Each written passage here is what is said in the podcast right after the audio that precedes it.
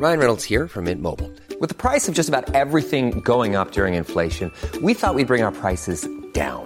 So to help us, we brought in a reverse auctioneer, which is apparently a thing. Mint Mobile unlimited premium wireless. Ready to get 30, 30, bit to get 30, bit to get 20, 20, 20, bit to get 20, 20, bit to get 15, 15, 15, 15 just 15 bucks a month. So, Give it a try at mintmobile.com slash switch. $45 upfront for three months plus taxes and fees. Promo for new customers for limited time. Unlimited more than 40 gigabytes per month. Slows. Full terms at mintmobile.com. Et c'est pour ça que j'ai voulu monter mon propre projet avec mes propres valeurs pour être sûr finalement d'être en adéquation avec au quotidien avec avec ce que je fais et c'est pas vraiment l'entrepreneuriat, c'est certainement pas la chaussure, c'est vraiment le côté équitable et solidaire et l'envie de, de créer du sens et de se sentir utile.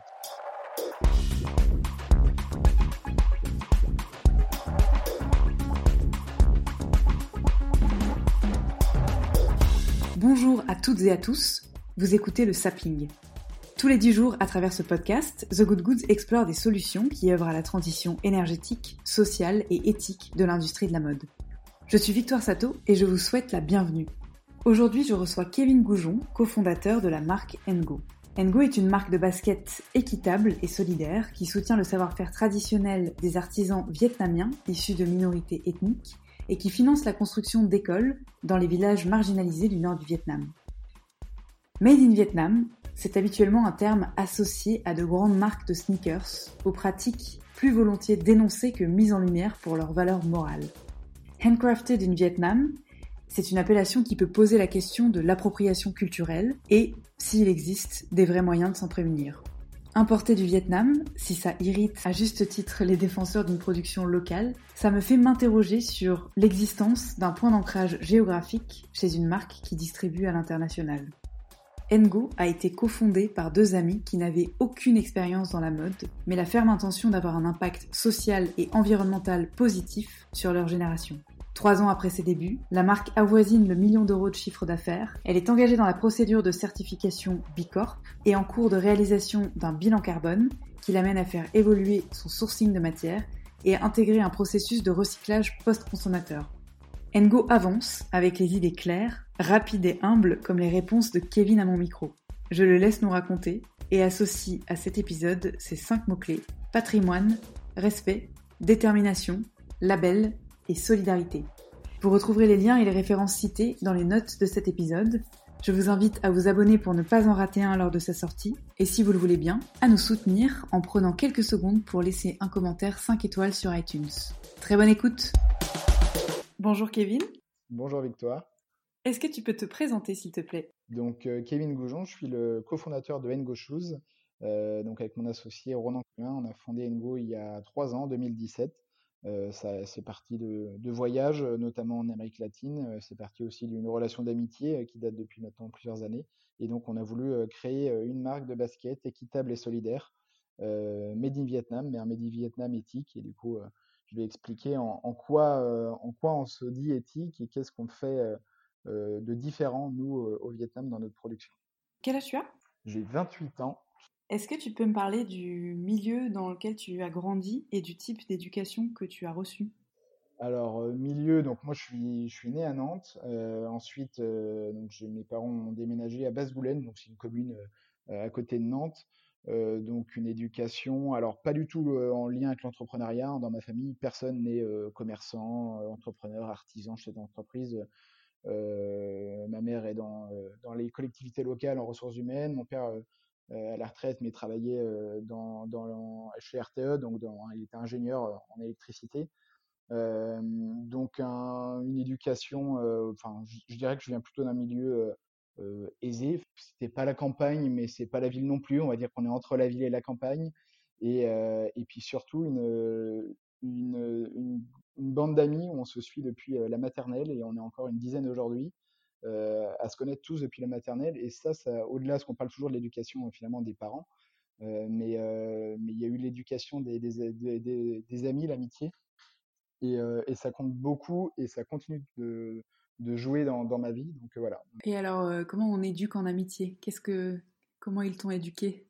Je pense que hum, dans, dans, dans nos groupes d'amis, on, on, est, on est tous différents. On, on vient quand même de milieux justement euh, plutôt semblables, mais, euh, mais pour autant, et encore encore plus après dans les chemins qu'on a, qu'on a menés dans nos études, dans nos boulots, etc., on, a mené des chemins différents et donc on a beaucoup à s'apporter les uns les autres et je pense que entre, entre ce que j'étais au collège, au lycée et aujourd'hui, comme toute personne, j'ai évolué et ils ont eu un impact sur moi. C'est-à-dire qu'on peut, on est, on est souvent fier de, bah, de tel ami, de tel ami sur tel point. Enfin moi en tout cas, je me suis beaucoup représenté par rapport à eux. Tu dirais que ton ta sensibilité pour le travail à dimension humaine et avec une certaine notion de l'éthique, elle vient plutôt de ta génération que de l'éducation que tu as pu recevoir par tes parents? Bonne question, je dirais, les deux. En tout cas, l'entrepreneuriat est venu assez tardivement. C'est venu lié au fait que je travaillais dans un cabinet d'expertise comptable et donc que j'accompagnais des créateurs et repreneurs d'entreprise. Et le côté humain, lui, est venu beaucoup plus tôt. Moi, le premier métier que j'ai voulu faire, c'est un stit. J'ai voulu être prof d'histoire géo, ensuite j'ai voulu être prof d'espagnol. et après, rien à voir, je, suis parti dans un tout autre sujet. Mais en fait, à chaque fois, si je réfléchis à pourquoi j'ai voulu être prof, pourquoi ensuite j'ai voulu être expert comptable, c'était l'envie d'aider les autres. Donc quand j'étais prof, je, me focalisais plus sur le fait que euh, j'avais envie que les élèves euh, m'aiment bien, euh, que, qu'ils trouvent que je sois pédagogue, que je leur apprends des choses, plus que sur, sur la matière en tant que telle. J'ai été, j'ai exercé pendant cinq ans dans un cabinet d'expertise comptable sur Nantes, mais toujours avec cette envie justement d'accompagner, d'aider, bah, de me sentir fier de ce que je fais. Là où finalement, pourquoi j'en ai, j'ai un peu aussi déchanté là-dessus, c'est que j'avais peut-être un côté un peu trop bisounours de la chose et que moi j'aurais voulu aider que ceux qui, à mon sens, méritaient d'être aidés, ou du moins que moi j'avais envie d'aider. Donc des projets qui rejoignaient mes valeurs. Et en fait, bah, on se rend compte que non, le monde de l'entreprise, il y a de tout. C'était pas mon cabinet, donc c'est pas moi qui choisis mes clients. Et, et donc aider des fois des projets où pour moi qui, n'avaient pas de valeur, qui n'avaient pas de sens, ça, me, ça, ça m'embêtait de, de, prendre part dans ce, dans ce genre de projet. Et c'est pour ça que j'ai voulu monter mon propre projet avec mes propres valeurs pour être sûr finalement d'être en adéquation avec au quotidien avec avec ce que je fais et c'est pas vraiment l'entrepreneuriat, c'est certainement pas la chaussure, c'est vraiment le côté équitable et solidaire et l'envie de, de créer du sens et de se sentir utile. Donc alors si on reprend chronologiquement, tu travailles cinq ans dans cette entreprise. Euh, qu'est-ce qui se passe en fait la genèse du projet? Tu disais que donc avec Ronan vous vous connaissez depuis euh, depuis très longtemps. À quel moment euh, quelque chose de, concret émerge? Donc Ronan lui, il a mené il a mené des études de droit à Nantes. ensuite, il a été faire une année Erasmus à Madrid. Donc je sais même pas en quoi tellement je pense qu'il mettait pas beaucoup les pieds à la fac. Euh, où d'ailleurs j'ai été le voir, euh, le deux fois à Madrid pendant cette année-là. Et ensuite, il a fait un master à Lille, gestion de projet. Et c'est dans le cadre de ce master 2, donc pour le terminer, son stage de fin d'études de six mois, il a travaillé pour une ONG au Vietnam. Donc il est parti au Vietnam. Euh, et derrière, l'ONG l'a gardé pour terminer le projet sur lequel il était. Donc en fait, il a travaillé deux ans pour cette ONG au Vietnam. Donc nous, on, se faisait à ce moment-là des, Skype pour pour rester en contact, se tenir au courant de nos vies. On, donc tous les deux, j'ai pas précisé, on se connaît depuis la, seconde, depuis euh, le lycée. Et, euh, et donc moi, j'étais dans un cabinet d'expertise comptable. Et puis euh, on a on a tous les deux voyagé en Amérique latine. On a notamment fait un voyage au Pérou en 2010, donc juste après le bac, où on est parti plusieurs mois pour aider à la construction de crèches dans un bidonville. Donc on partait dans le cadre d'une association, on était logé dans des familles d'accueil, etc. Et en fait, on a pu, on a pu là-bas découvrir d'une l'artisanat ethnique qui compose nos baskets aujourd'hui, et on est vraiment tombé amoureux de cet artisanat. et de deux, finalement, je pense de, bah de, ressentir le, le, bonheur que c'est de se sentir utile. et ça, ça nous a pas lâché. On a donc, comme je disais, on a mené tous les deux nos, nos, nos vies de nos côtés. Et puis moi, après un dernier voyage au Mexique, donc ça c'était en 2015, j'ai eu, eu un déclic là-bas. déjà, je commençais à me poser beaucoup de questions sur ma vie professionnelle. Et, et voilà, j'ai eu l'envie de, de, créer mon projet. Et là-bas, j'ai découvert de nouveau l'artisanat ethnique. J'ai vu que des choses se faisaient autour de ça. Et donc, j'en ai parlé à Ronan. Lui venait de finir son, son projet au Vietnam. Et en fait, ça, n'a pas trop tardé. on a, je pense que, allez, ça en 2016, un mois plus tard, il a pris un billet d'avion, il est retourné au Vietnam. Et donc pendant l'année 2016, on a peaufiné notre projet, recherché nos fournisseurs, avancé sur, sur, bah, tout un tas de choses, sachant que quand il est reparti au Vietnam, on parlait pas encore de chaussures, on parlait de, de commerce équitable, de faire vivre un artisanat, de, de, de, travailler en direct avec, avec ces coopératives, également de contribuer à une œuvre caritative qui nous tenait à cœur à travers notre, notre activité.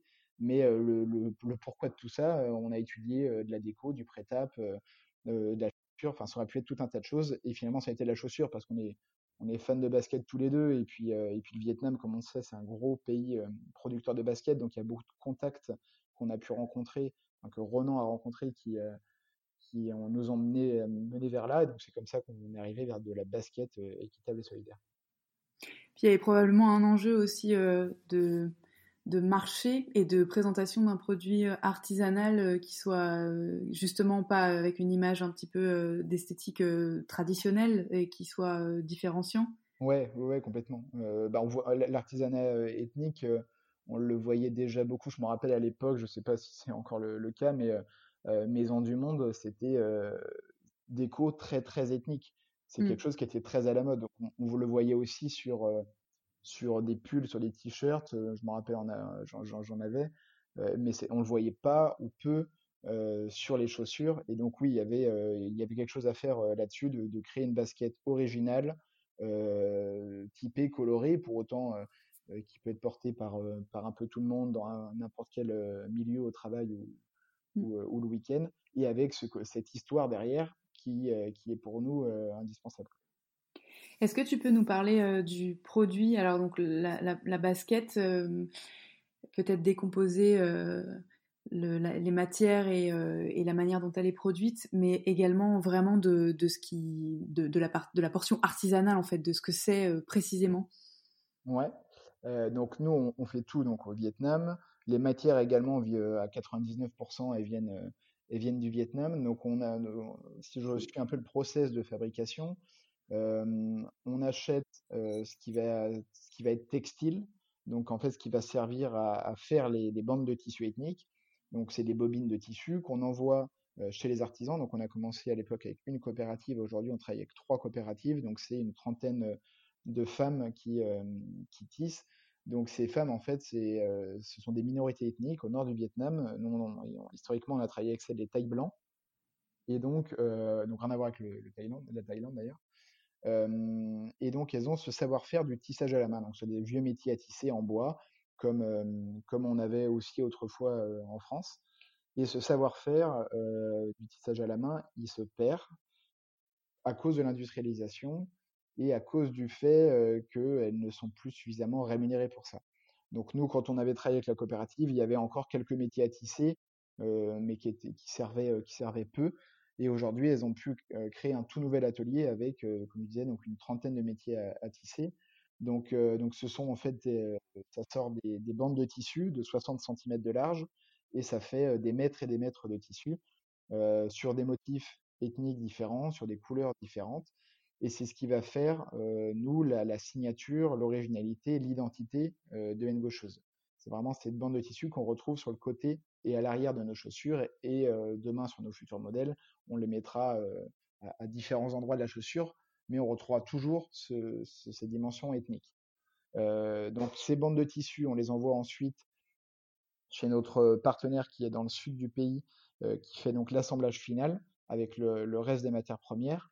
la tannerie est également au sud du Vietnam. Euh, donc c'est à deux heures à peu près de. Et donc là aussi, ça a été, euh, ça a été complexe au début de trouver un atelier d'assemblage qui soit à taille humaine, euh, qui accepte nos petites quantités, parce que encore plus au, début, on n'avait pas du tout les minimums de quantité requis, et surtout qui, en qui on pouvait avoir totalement confiance, travailler en direct avec eux sans aucun intermédiaire, et comme on le fait avec les artisans, et qui est une totale transparence parce que au-delà de tous les certificats évidemment qu'on demandait qu'on pouvait avoir nous notre notre fer de lance c'était de, de, se dire Ronan est sur place il peut s'assurer de lui-même de ses propres yeux de tout ce qu'on nous avance et donc de s'assurer que tout le monde, tous les gens travaillent bien dans de bonnes conditions. Mais pour ça, il fallait que notre, notre partenaire joue le jeu et accepte d'être totalement transparent et que Ronan puisse se rendre dans l'atelier à tout moment, pendant notre production ou pas. Et ça, c'était pas toujours facile à trouver. Et là, on a trouvé un partenaire avec qui ça se passe merveilleusement bien, où justement, on est dans ces conditions-là. on a d'ailleurs fait une vidéo il y a pas longtemps de, de l'atelier, où on peut. Parce que, pardon, Ronan vit sur place, c'est ça? Alors depuis, euh, depuis quelques mois, il, euh, il, il, vit à Barcelone pour des raisons euh, perso, mais depuis le début du projet en 2016, il a vécu, il vivait au Vietnam. Donc, donc il a vécu en tout 5-6 ans au Vietnam. Et là, il est maintenant donc pour des raisons perso en Espagne, mais il continue à chaque production bah d'aller là-bas pour suivre et gérer la production directement depuis là-bas. Déjà d'une parce que ça va plus vite pour tout ce qui va être développement de produits. De deux, comme je disais, ça permet d'être euh, transparent et nous de nous assurer de tout un tas de choses. Euh, et puis, bah, parce qu'on, comme de cette manière-là aussi, on noue de, des vrais liens avec euh, avec chaque partenaire. Et ça, ça nous, enfin, maintenant, on a une vraie relation de confiance avec eux et et ça nous plaît. Ça nous plaît de, de nous dire qu'on n'est pas juste des clients pour les artisans, que quand on va chez eux, on est invité aux fêtes du village, on dort chez eux, ils nous logent. Mmh. il y a une relation qui est au-delà euh, qui, qui, qui, est un partage, et, c'est ça qu'on recherchait, c'est ce côté, euh, ce côté humain en fait. Si c'est d'être juste un, un donneur d'ordre, euh, ça nous intéresse pas. Et donc pour ça, bah, il faut passer du temps là-bas, il faut y aller. Moi-même, j'y vais, j'y vais une fois par an. là, on devait amener donc Anaïs, notre, salarié, qui est notre responsable com. On, bah, aurait dû y être d'ailleurs. C'était, on devait y aller courant mai-juin. Et au final, ça a été annulé évidemment avec le coronavirus. Mais voilà, en tout cas, ça nous tenait à cœur. On, va, y retournera, on amènera euh, Anaïs pour que, euh, pour que chaque euh, personne de Ngo noue des liens avec tous nos partenaires là-bas. C'est ce que c'est très intéressant ce que j'allais te demander.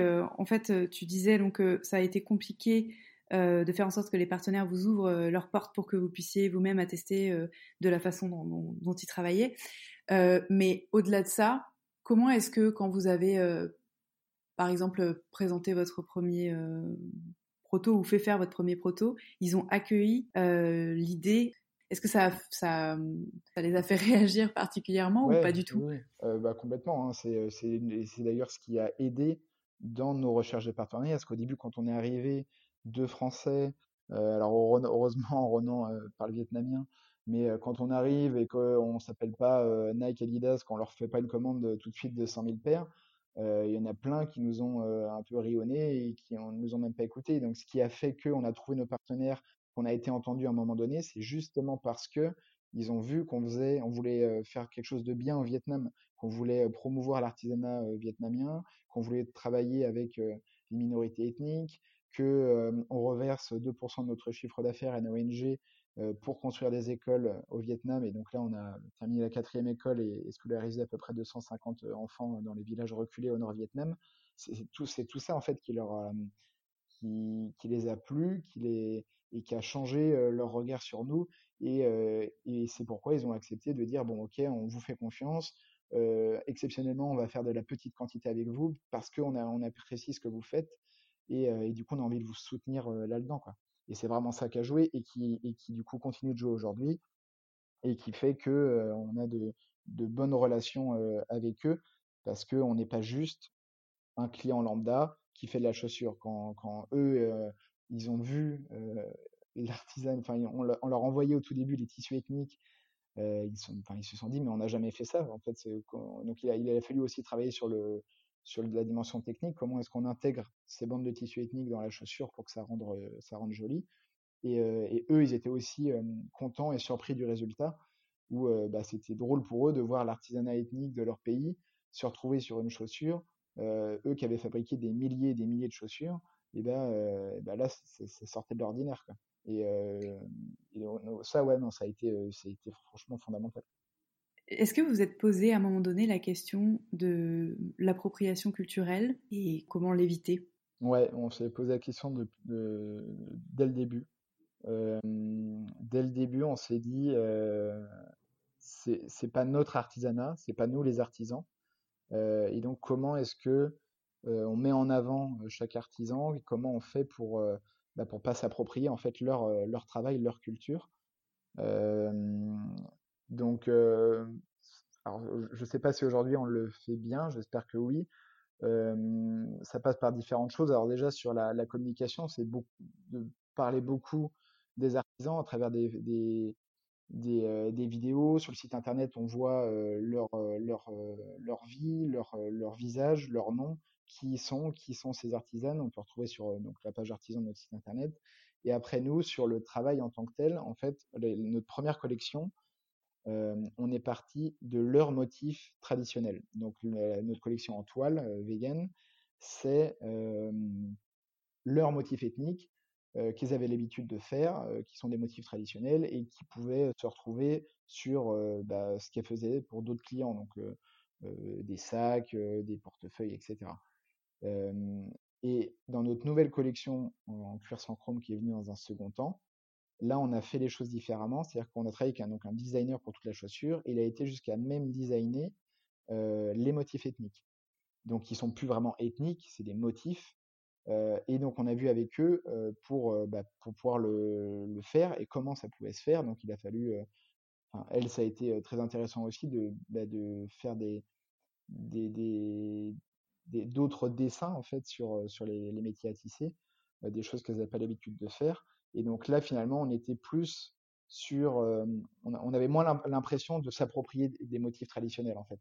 Vu que c'est nous qui avons designé les motifs, on était en, collaboration pour partir de la partie numérique pour ensuite le transposer sur, bah, sur du réel, sur du tissu. Et c'est ce qu'aujourd'hui on fait pour maintenant la majorité de nos tissus, mais on continue quand même de travailler sur notre première collection avec ces, motifs traditionnels et on essaye, bah, finalement, ça peut être que à travers de, de, choses, de, communiquer suffisamment là-dessus, et de deux, sur le fait qu'elles, elles sont indépendantes. c'est des coopératives d'artisans, elles sont indépendantes, donc ce sont leur savoir-faire, leur travail, et nous, en aucun cas, on est propriétaire de ça, ni d'elles, ni, ni de leur travail. Et c'est d'ailleurs aussi un, risque pour nous, c'est-à-dire que demain, donc c'est elles qui fixent leur prix, à aucun moment on le négocie. Ils nous disent en fait, bah, pour, tel motif, suivant la complexité, il nous faut tant de temps pour faire un mètre, donc c'est tel prix. si demain elles ne veulent plus travailler avec nous, eh ben, on ne travaillera plus avec elles et ce sera, ce sera, leur choix. Quoi. Elles, sont, elles sont libres de, travailler ou non avec nous. et des fois d'ailleurs, elles refusent des fois des, commandes parce qu'elles n'ont pas envie, parce que parce que c'est pas quelque chose qu'elles ont envie de tisser ou qui, est trop, qui leur demande trop de temps. Donc, donc juridiquement, en tout cas, voilà, nous, on ne peut pas s'approprier leur culture puisque juridiquement, mmh elles en restent totalement propriétaires. C'est des, des, questions, des sujets qui sont compliqués pour une marque. C'est comme le, comment dire, le sujet dont tu as parlé tout à l'heure de participation en fait solidaire à la, création d'écoles. tu expliquais que donc votre chiffre d'affaires à 2% est reversé à l'association, je sais pas comment ça se prononce, Saobian, c'est ça? Voilà, Saobian. Euh, en fait, c'est hyper difficile d'avoir le bon positionnement, de vouloir bien faire, mais sans avoir non plus euh, d'arriver avec ses gros sabots néocoloniaux en expliquant aux, gens des pays moins développés qu'on va les faire travailler et qu'en plus on est super sympa parce qu'on les subventionne. Et puis de, de ensuite, de, la deuxième difficulté, c'est probablement de communiquer de façon juste euh, auprès de sa communauté, euh, justement sur la véracité de vos engagements et, et, euh, et, ce pourquoi vous faites ça. Tu peux nous, nous développer un petit peu ce, ce parti pris Est-ce que déjà ça existe depuis le début de Engo? Et, pourquoi vous avez choisi de faire ça? As, donné quelques éléments de réponse en expliquant que c'était une des conditions sine qua non pour vous faire accepter et pour développer votre business là-bas. Mais je voudrais que tu m'en dises un peu plus donc ouais, comme, je disais tout à l'heure, en fait, le pilier de la fondation, de la création de Ngo, c'est l'artisanat et donc le commerce équitable et ce projet solidaire. Ce projet solidaire, il était dès le début du projet, on savait qu'on voulait nouer un partenariat avec une association. Et donc on a fait, en arrivant en Viet, quand Renan est retourné au Vietnam, il a rencontré tout un tas d'associations dans différents domaines pour justement nouer un partenariat comme ça, alors qu'on n'avait encore pas créé une seule chaussure. Mais c'était quelque chose qui nous tenait à cœur parce que bah, déjà parce qu'on l'a vécu, comme je disais, dans notre voyage au Pérou, et parce que pour moi, en fait, à partir du moment où une activité fonctionne, pourquoi est-ce que chaque entreprise ne pourrait pas le, faire en fait? C'est pourquoi ça pourrait pas être partie intégrante en fait d'une activité et, de créer un cercle vertueux? C'est-à-dire que nous le but n'est pas de produire plus pour vendre plus de chaussures. Ça ça nous intéresse pas. C'est de se dire que si demain notre marque est de plus en plus connue et que de plus en plus de gens veulent porter des Ngo et ben derrière, ça veut dire quoi? Ça veut dire qu'il y a de plus en plus de femmes qui vivent de ce savoir-faire, qu'on réussit à maintenir un savoir-faire traditionnel, ancestral, donc toute une filière là-bas, qu'on arrive à construire de plus en plus d'écoles là où c'est complètement dépourvu d'infrastructures, et donc on peut scolariser les enfants dans de bonnes conditions, et aussi qu'on espère que en France, tous nos partenaires, y compris nos salariés, soient heureux de tout ça, le, le, sachent et, et, soient bien dans leur travail parce que c'est pas juste un travail, c'est que derrière il y a, tout ça qui qui doit pas nous, quitter notre esprit. Donc c'était vraiment à la base du projet et ça continue de l'être et ça le sera toujours, c'est certain. Mais sur si sur le le comment est-ce qu'on n'arrive pas en mode colonial dans tout ça et ça on, s'est posé la question. Alors déjà le fait que Ronan connaissait très bien le pays la langue et tout déjà il, était très bien intégré sa copine est vietnamienne etc c'est pas quelqu'un qui prend un billet et qui découvre en même temps le pays. Et surtout en fait il a fallu que nous on s'adapte. C'est une culture différente une culture professionnelle différente et donc, on ne pouvait pas arriver avec nos manières de travailler, nos méthodes de, travail. Euh, non, tous les jours, on doit s'adapter à leur méthode de travail.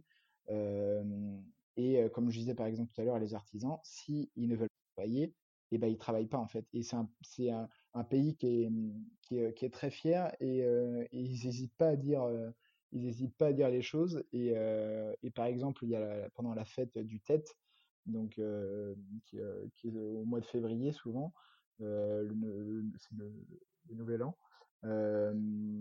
Il travaille pas pendant à peu près deux semaines.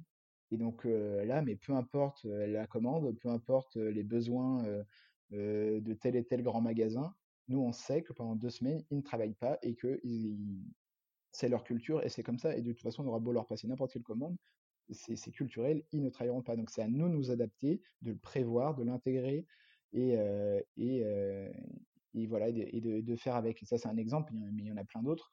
Donc euh, donc je trouve que je pense que cette façon de faire c'est euh, une manière de ne pas arriver en mode euh, on va révolutionner le pays. Et de deux, c'est de faire confiance à des partenaires sur place. Donc là, l'association, c'est pas nous qui, qui allons dire on va construire une école ici et là. Nous, on ne connaît pas ces besoins-là. Donc on leur fait confiance. C'est eux qui se mettent en lien avec les autorités locales pour définir des besoins, pour définir là où il y a un besoin d'infrastructure, donc d'une école, et eux vont construire à peu près 6 à 7 écoles par an. C'est souvent au Nord-Vietnam parce que c'est là où il y a les villages les, plus marginalisés. Et ils nous font un rapport, ils nous, présentent tous leurs projets qu'ils ont décidés. Et nous, on vient dire, bah, on finance telle et telle école. Euh, mais c'est pas nous qui venons décider, en tout cas, des projets parce que parce que c'est pas c'est pas notre métier quoi c'est on peut pas se prétendre connaître les, besoins là-bas quoi. Donc enfin la manière de faire les choses c'est se, remettre à notre place de dire que c'est eux finalement les décideurs et c'est pas nous et et on essaie de faire du bien là-bas mais sans sans se prétendre révolutionnaire ou je ne sais quoi surtout pas quoi. On détesterait cette image-là d'ailleurs de nous-mêmes. Est-ce que tu peux euh, nous dire pourquoi, euh, en, plus des engagements que tu as déjà mentionnés, vous êtes allé chercher en fait des organismes certificateurs? Alors pourquoi? Parce que bah parce que comme on peut le voir dans l'alimentaire, c'est quand même quelque chose que les, les consommateurs et les clients, les, les personnes lambda recherchent. On a besoin, au-delà de la, certification, on a besoin de plus de transparence. Ça, c'est une certitude. Et alors pas tous, mais en tout cas les, bons labels, les bonnes certifications vont pouvoir aussi amener plus de transparence pour, pour les gens qui, qui suivent Engo, mais aussi pour nous-mêmes. C'est-à-dire que nous, on va pouvoir chiffrer, quantifier certaines choses où aujourd'hui, on n'avait pas forcément de données là-dessus. Donc, donc on avait, nous, évidemment, on était en phase avec tout ça. Maintenant, il fallait pouvoir être totalement transparent, montrer aux gens ce qu'il en est, alors des bons et des mauvais. Ryan Reynolds here from Mint Mobile. With the price of just about everything going up during inflation, we thought we'd bring our prices down. So to help us, we brought in a reverse auctioneer, which is apparently a thing. Mint Mobile unlimited premium wireless. Ready to get 30, 30, bit to get 30, bit to get 20, 20, 20, bit to get 20, 20, bit to get 15, 15, 15, 15 just 15 bucks a month. So, Give it a try at mintmobile.com/switch. slash $45 upfront for three months plus taxes and fees. Promo for new customers for limited time. Unlimited more than 40 gigabytes per month. Slows. Full terms at mintmobile.com. côté. Et donc, euh, avec le recul maintenant, donc on a, on a trois ans, euh, avec le recul et l'évolution de l'entreprise, on pouvait euh, cette année se permettre ça, d'avoir des budgets pour se faire certifier, labelliser. Donc, la, première chose qu'on avait fait, c'est de travailler avec Flowia. Donc, ça fait maintenant trois ans qu'on travaille avec eux. là, on est en cours de certification B Corp. Donc là, c'est quelque chose qui, qui est au-delà de la production. Ça intègre tous les domaines de l'entreprise. Euh, et qui du coup nous fait poser tout un tas de questions. Et euh, bah, pour euh, améliorer tel et tel point, eux nous conseillent sur la mise en place de, choses, de process, de documents, etc. Donc c'est quelque chose de très complet. Donc là, on ne l'a pas encore obtenu, mais c'est en cours. Et on espère l'obtenir en 2020. Euh, on a eu le, label PETA pour nos modèles vegan, donc s'assurer qu'il n'y a vraiment aucune, matière d'origine animale dans ces, matières-là. et on va cette année faire un audit poussé social et environnemental de notre atelier d'assemblage au Vietnam. alors c'est c'est pas pour s'assurer à nous-mêmes parce que nous on sait que que, que c'est comme si c'est comme ça, mais c'est pour, nous on va le mettre à disposition sur notre site internet. Euh, donc cet audit va être réalisé par un organisme extérieur évidemment. Euh, donc ça va être mis à disposition sur notre site internet pour toujours plus de transparence et aussi pour nous se poser les bonnes questions et peut-être qu'il y a des choses en fait et sûrement d'ailleurs qu'on n'aura pas vues et qu'on du coup maintenant qu'on aura euh, noir sur blanc et qu'on va pouvoir travailler et améliorer. Donc ça, ça va être fait aussi cette année. Et dernière chose, c'est un bilan carbone pour pouvoir mesurer notre impact et du coup derrière bah, comme le, diminuer quoi.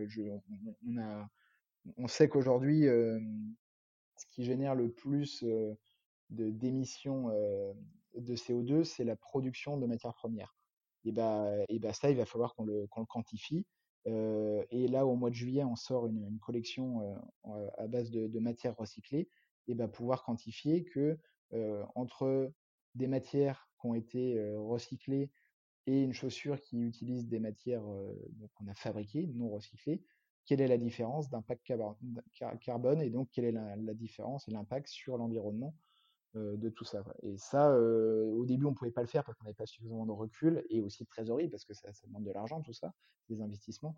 Et ben voilà, ça, ça fait partie de, choses. ça fait partie de choses qu'on veut mettre en place et qu'on va mettre en place. Et dernière chose, c'est avec Vigie, donc eux veulent développer, sont en train de développer une application où on pourra scanner un code barre et en savoir plus sur la marque. Donc là, on va commencer à travailler avec eux pour, pour aller plus loin, nous, dans notre, dans notre transparence sur toute la chaîne de production, de la matière première jusqu'à la chaussure finale. Très bien. Et tu dirais que les premières choses sur lesquelles les labels vous ont challengé ou en tout cas ce qui vous a euh, sauté aux yeux dans vos axes d'amélioration, euh, c'est quoi? Tu as parlé des, matières, c'est ça? C'est les matières premières par exemple? Ouais, ouais, euh, bah, ça, on continue de.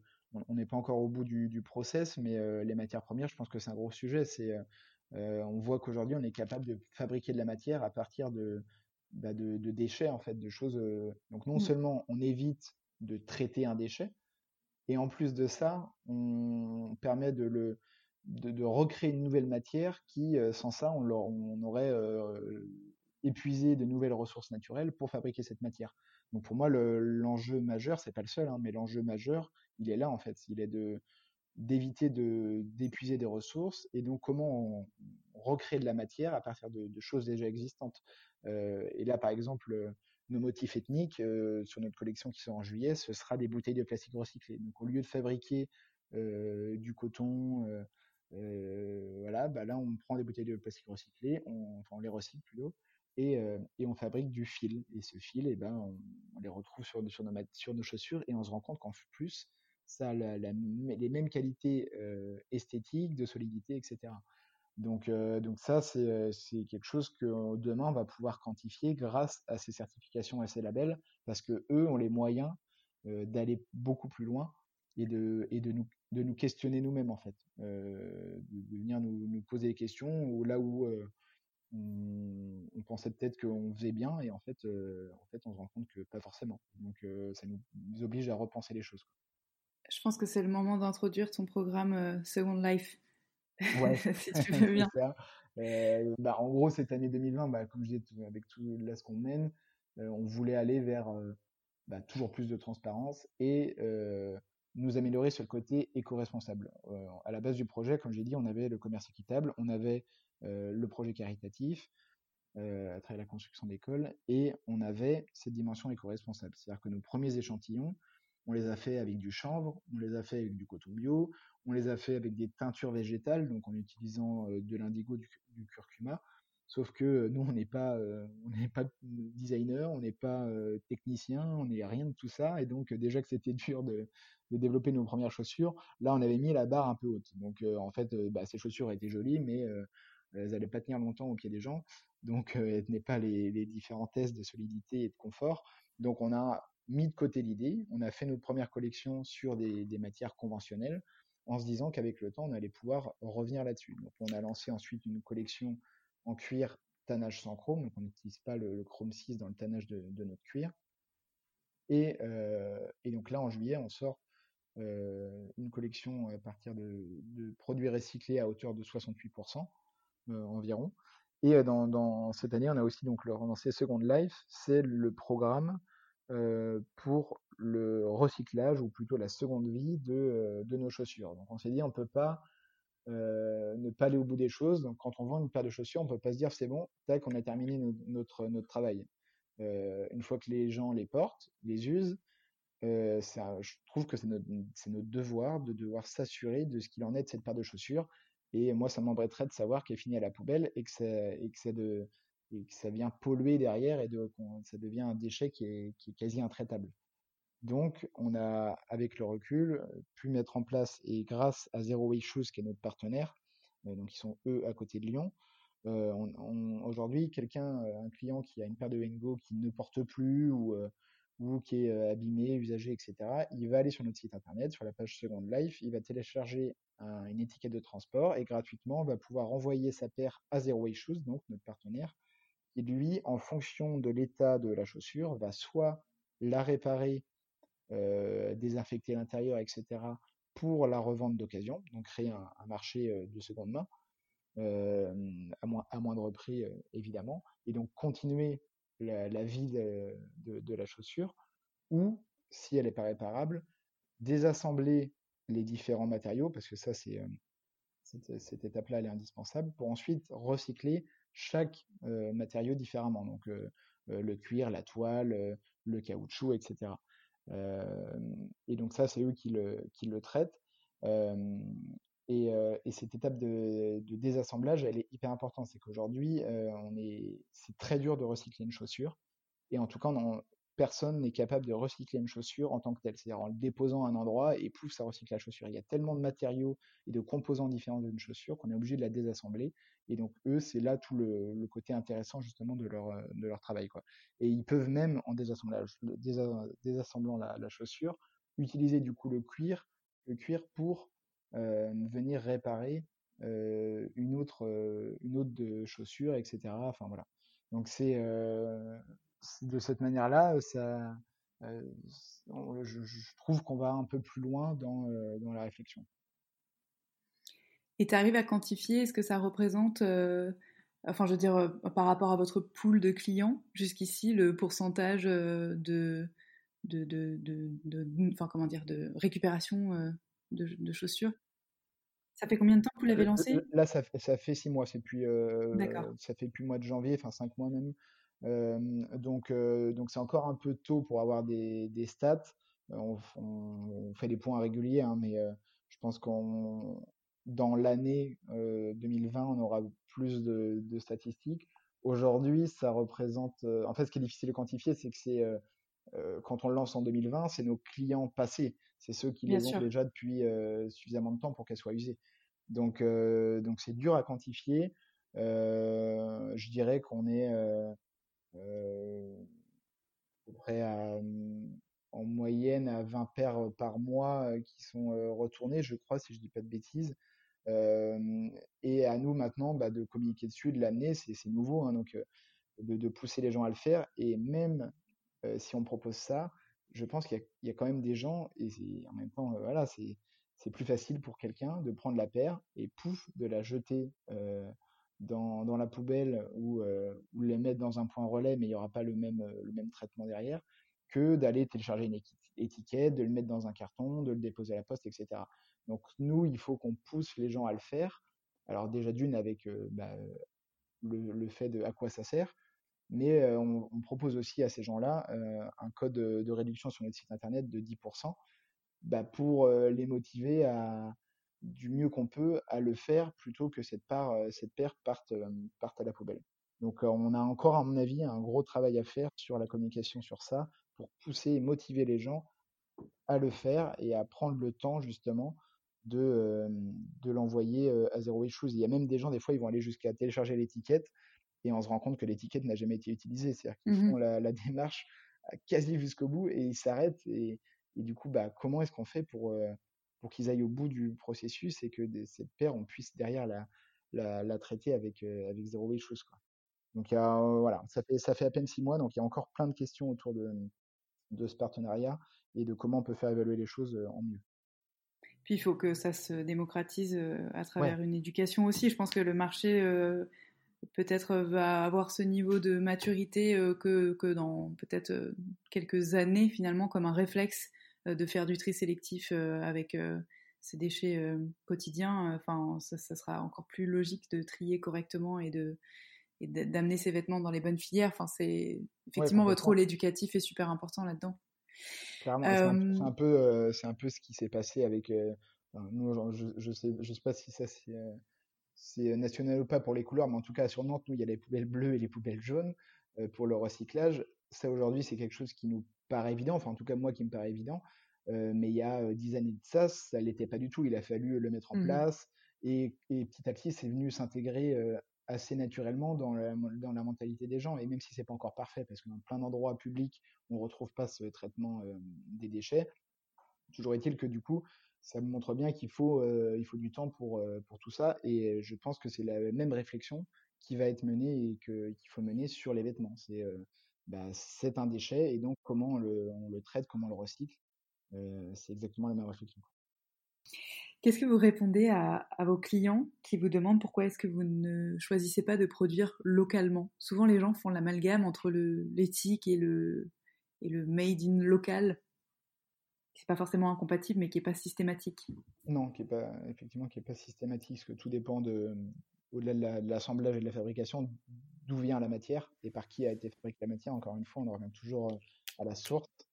Euh, nous, ce qu'on leur répond, euh, bah, en fait, on s'est pas posé la question à l'époque parce que, comme je disais, le, projet est, venu de voyage et on était, il y avait un, une envie d'aventure en fait, une envie de, bah, on en parlait tout à l'heure, d'une autre culture, de, de tout ça en fait. On trouvait ça, on trouvait ça excitant et en fait ça fait partie intégrante du projet. Et aujourd'hui, on, on, on, se verrait pas en fait juste faire les tissus ethniques euh, au Vietnam et derrière de euh, les importer en France pour produire en France. En fait, on se dit quitte à, à vouloir euh, bousculer les choses au Vietnam, changer bah, changer un peu la manière de, de produire là-bas, bah, autant le faire sur toute la chaîne de production de A à Z.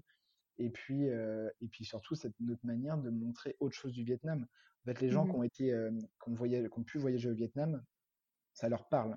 Ça leur parle parce qu'ils ont été dans des villages, ils ont rencontré souvent des minorités ethniques, des artisans, etc. Donc ils ont pu voir autre chose du Vietnam. Mais quand on n'a pas été au Vietnam, quand on pense Made in Vietnam ou même au pays, on pense bah, clairement, je parlais cash, industrialisation et travail d'enfants, et même si c'est n'est mmh. pas le cas, mais c'est un peu l'image que, que, les gens ont du pays. Et nous, on, trouve ça dommage parce qu'il y, y, a plein de, de choses magnifiques là-bas, et donc c'est un peu aussi notre volonté de, de montrer ça. Donc, donc en fait, ça fait partie intégrante du, bah, de notre projet, le Vietnam, ce côté aventure, ce côté interculturel.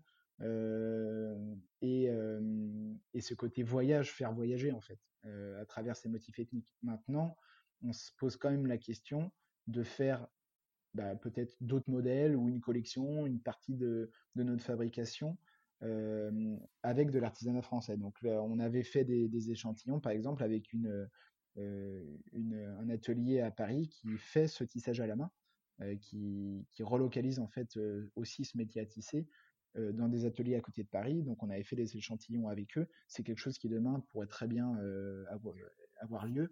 Et on était parti aussi avec Réseau Entreprendre, on, fait partie de Réseau Entreprendre Atlantique. ils nous ont invités en Guyane à la, à la biennale de, de, Réseau Entreprendre à intervenir pour parler de Mengo. Et on a pu rencontrer là-bas justement des, gens qui nous ont parlé de, bah, de tout l'artisanat qu'il y avait, de toute la, multiculturalité qu'il y avait là-bas avec les différentes communautés, etc. Et donc on s'est dit, mais en fait, on pourrait travailler avec un peu bah, différents artisanats dans le monde, aussi bien localement qu'au Vietnam que dans d'autres pays. Donc ça, c'est quelque chose aujourd'hui qu'on n'a pas mis en place, mais qu'on a en tête et qui demain pourrait très bien, très bien avoir lieu. Et en tout cas, c'est quelque chose qu'on aimerait bien mettre en place. Quoi. À l'heure actuelle, vous, donc vous avez une distribution internationale. Combien vous vendez de, de, de paires, si, si on peut communiquer ce nombre sur l'année qui vient de s'écouler, par exemple ouais, euh, alors en nombre de paires, c'est toujours un peu plus compliqué, en tout cas en, chiffre d'affaires, je suis totalement transparent avec ça.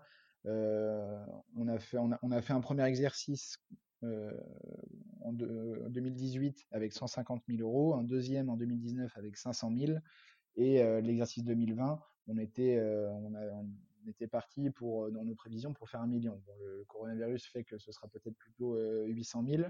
Mmh. mais voilà, donc ça représente l'année dernière, c'était à peu près à peu près 12 000 paires de mémoire, mais en fait, on ne vend pas le même prix évidemment en magasin et sur site internet. Donc, on, voit plus en, bah, le, chiffre comptable que le, nombre de paires. Et cette année, bah, ça, va être, ça va être à peu près deux fois plus. donc, et, et, dans tout ça, on a une grande majorité en France, aussi bien nos distributeurs que sur le site internet, mais de plus en plus, on est présent en Europe. Alors beaucoup moins hors Europe, c'est quelque chose qui est vraiment très très marginal, mais par contre en Europe, on est de plus en plus présent à travers les magasins déjà, parce qu'en fait on, travaille maintenant, on a un distributeur exclusif sur les, les pays germanophones, donc lui nous représente euh, sur l'Allemagne, l'Autriche, la Suisse et le Luxembourg. Donc il achète les conteneurs directement depuis le Vietnam et il, euh, revend ensuite à son réseau de distribution dans ces pays-là.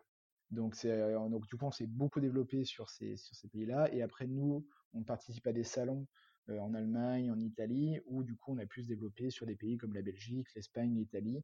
on a aussi en, Grèce, en Norvège. Donc, euh, ça, ça, faisait partie de nos objectifs de l'année de, bah, s'étendre euh, en Europe à travers les magasins et, au final aussi euh, indirectement on voit les répercussions sur le site internet où tous les jours on a des, ventes en Europe qui sont hors de France. Donc donc je, on, se rapproche aujourd'hui je pense de plus en plus d'un d'un 80-20 80% France 20% Europe sur sur la globalité de, de ce qu'on fait. Qu'est-ce que c'est la perspective de développement et, le, et, les objectifs de croissance à moyen terme d'une entreprise dont le produit est basé sur l'artisanat?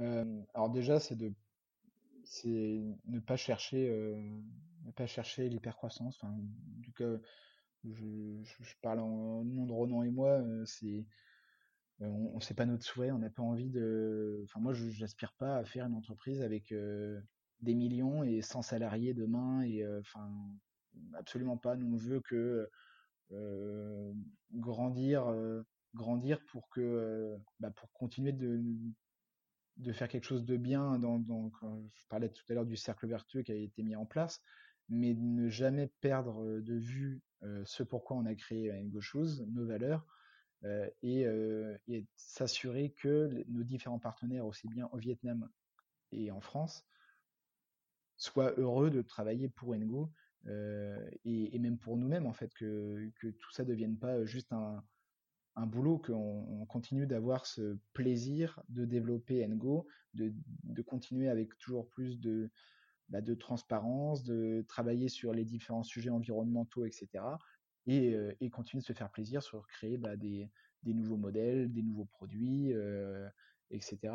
Donc là, le, je me disais, cette année, les deux objectifs, c'était le développement en Europe et le côté éco-responsable où on voulait progresser sur tout un tas de sujets environnementaux. et ça va continuer sur les années futures parce que c'est pas en un an qu'on on règle tout ça. On a fait une nouvelle embauche cette année, donc, donc Régis Guérin qui va, nous, rejoindre en tant que responsable de marketing au mois de septembre en CDI. Et donc c'est aussi développer notre, équipe en, interne mais, en, perdant pas de vue nos, valeurs. À titre d'exemple, on a eu la possibilité de se développer au Japon. Donc, on a rencontré en fait une agence qui euh, nous permet de créer une, un peu une, sorte de, franchise au Japon. Donc, euh, euh, nous, on avait quasi rien à faire. Ils produisaient et on avait 50% du chiffre d'affaires.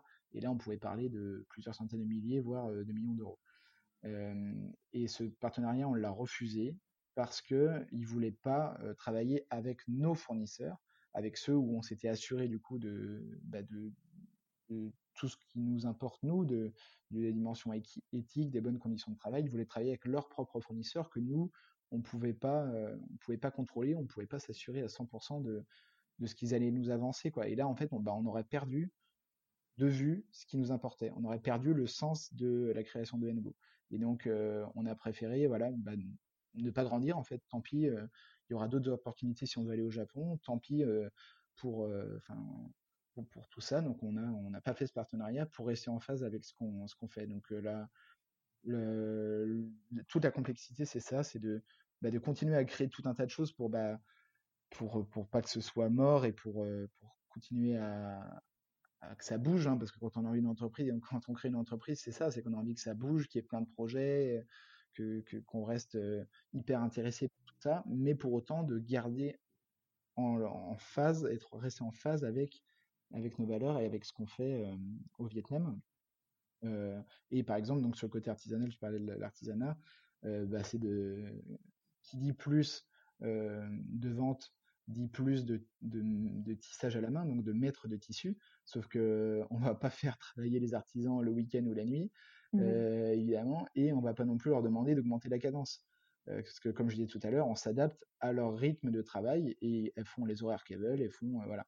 Et donc, comment on peut faire? Bah, Tout simplement en allant voir une autre coopérative, en formant une nouvelle femme à ce savoir-faire, et c'est ce qu'elles ont fait. Donc, elles ont formé une nouvelle femme du village ou des villages environnants à ce savoir-faire. La première coopérative nous a fait rencontrer deux autres coopératives, et donc il n'y a pas du tout d'esprit de concurrence. Au contraire, euh, elle, elle voit plus ça sur un, système d'entraide et de, et de maintien d'un savoir-faire et d'une filière. Et, euh, et, donc voilà, donc aujourd'hui, en fait, tout simplement, on parle de, bah, c'est un nombre de jours femmes. Aujourd'hui, à la base, on travaille avec euh, trois artisanes. Aujourd'hui, on travaille avec une trentaine d'artisanes. Et si demain, on travaille avec une cinquantaine d'artisanes, et bah tant mieux. Et bah tant mieux. Et on aura, euh, on aura, on aura réussi de cette manière-là à allier bah, plus d'activités commerciales avec plus de de, de, gens qui, euh, qui vivent de, de leur savoir-faire. Et euh, c'est ce cercle vertueux que je parlais euh, à plusieurs reprises qui, qui, pour moi, se met en place et, et c'est ce qu'on recherche. Et alors, vos axes de développement en termes produits, par exemple, toujours à moyen terme? Alors, donc, donc, dans début juillet, sortie la collection à partir de, de matières recyclées fin d'année sortie d'un nouveau produit autre que la chaussure. avec sûrement une campagne de crowdfunding d'ailleurs sur, sur Ulule. je ne dis pas encore quel produit c'est. Je préfère, je préfère réserver la surprise et pas couper l'herbe sous le pied à Anaïs qui est à la communication. Donc, euh, donc on ne dit pas ce que c'est, mais euh, il y aura. Où est-ce qu'on aura les infos en premier? Qu'est-ce qu'il faut suivre pour être au taquet sur l'actu? euh, les, bah, les, les, réseaux sociaux et puis, et puis notre s'inscrire à notre newsletter. Mais déjà sur les réseaux sociaux, il y aura, il y aura un peu de, teasing sur tout ça jusqu'au au lancement qui devrait être, si tout se passe bien, juste, juste avant Noël, donc au courant octobre, novembre à peu près dans, si, si le développement produit se passe bien, ça devrait être ça. Donc ça va être la première fois qu'on sort un produit en propre autre que la chaussure. Donc c'est quand même quelque chose qui va être important pour nous euh, et qui pourrait d'ailleurs être décliné derrière si, euh, si, euh, si, ça se passe bien. et puis 2021, normalement, une toute nouvelle collection de, chaussures, donc sur un, un, nouveau, un nouveau moule, une nouvelle forme, donc qui va être différencié d'aujourd'hui où on travaille aujourd'hui sur la même forme, mais avec différentes matières, différentes couleurs, différents motifs. Là, on, repart de, un peu de zéro sur, un nouveau style. Quoi. Super.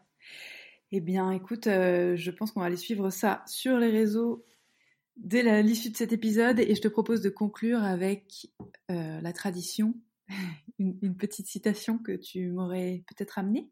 Ouais, moi je, je, cite un peu toujours la même. Euh, c'est. Euh... Attends, parce que si ça veut dire que d'autres personnes que moi demandent des citations, c'est un problème. Normalement, j'ai l'exclusivité sur cette euh, spécificité. Désolé, Victoire, t'es pas la seule. je, te, je, te, rassure, c'est pas non plus à chaque fois. Hein. ça arrive, on va dire. Mais, mais en tout cas, ouais, généralement, c'est la phrase de Oscar Wilde. les folies sont les seules choses qu'on ne regrette jamais.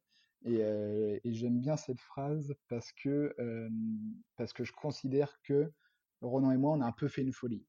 on a, quand on a créé Ngo, on nous, on n'a pas fait l'école de commerce, on n'a pas fait l'école d'entrepreneuriat, ou voilà, on n'a pas, même si hein, mes connaissances dans la gestion, évidemment, aident énormément pour créer une entreprise on n'a pas, on vient pas d'un milieu d'entrepreneurs, on n'a pas, on n'avait pas, on n'avait pas d'argent pour lancer Engo. On était, on n'avait jamais créé, designé de chaussures, on n'avait jamais été dans le, côté technique de la chaussure. Enfin bref, il y a beaucoup de choses finalement qui nous, qui, étaient des freins en fait, qui nous, qui auraient pu nous faire dire, bah, d'ailleurs on nous l'a dit, pourquoi, pourquoi vous faites ça quoi, pourquoi, y compris nos parents, nos grands-parents.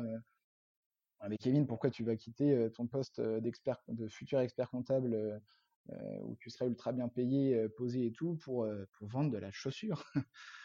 c'est, tu vas jamais gagner ta vie en vivant en, faisant ça. Bah, aujourd'hui, si, on, est bientôt 4 personnes en France à en vivre.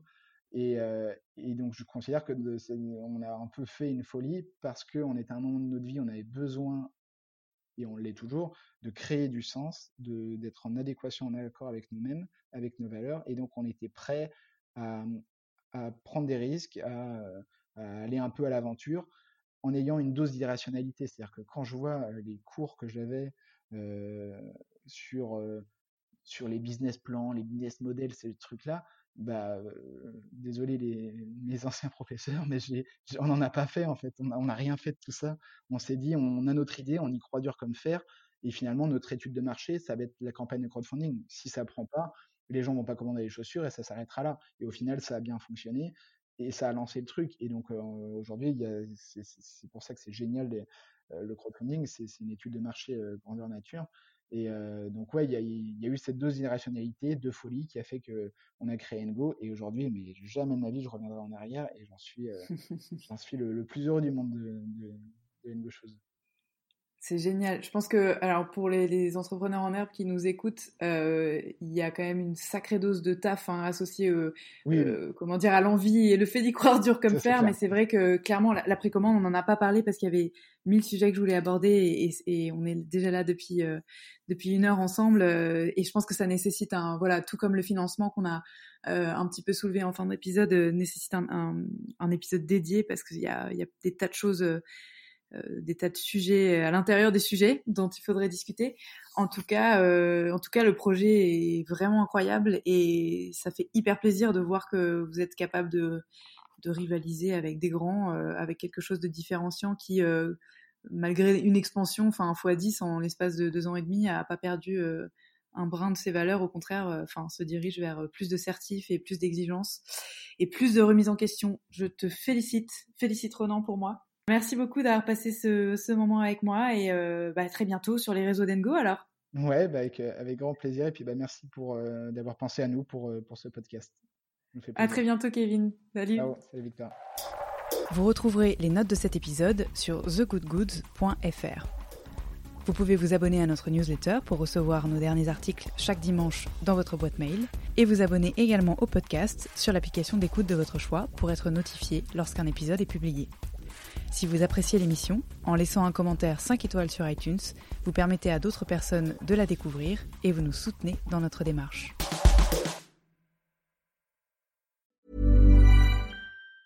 Hi, I'm Daniel, founder of Pretty Litter. Did you know cats tend to hide symptoms of sickness and pain? I learned this the hard way after losing my cat, Gingy. So I created Pretty Litter, a health monitoring litter that helps detect early signs of illness by changing colors, saving you money and potentially your cat's life. Pretty Litter is veterinarian developed, and it's the easiest way to keep tabs on your fur baby's health right at home. Go to prettylitter.com and use code ACAST for 20% off your first order and a free cat toy. Terms and conditions apply. See site for details.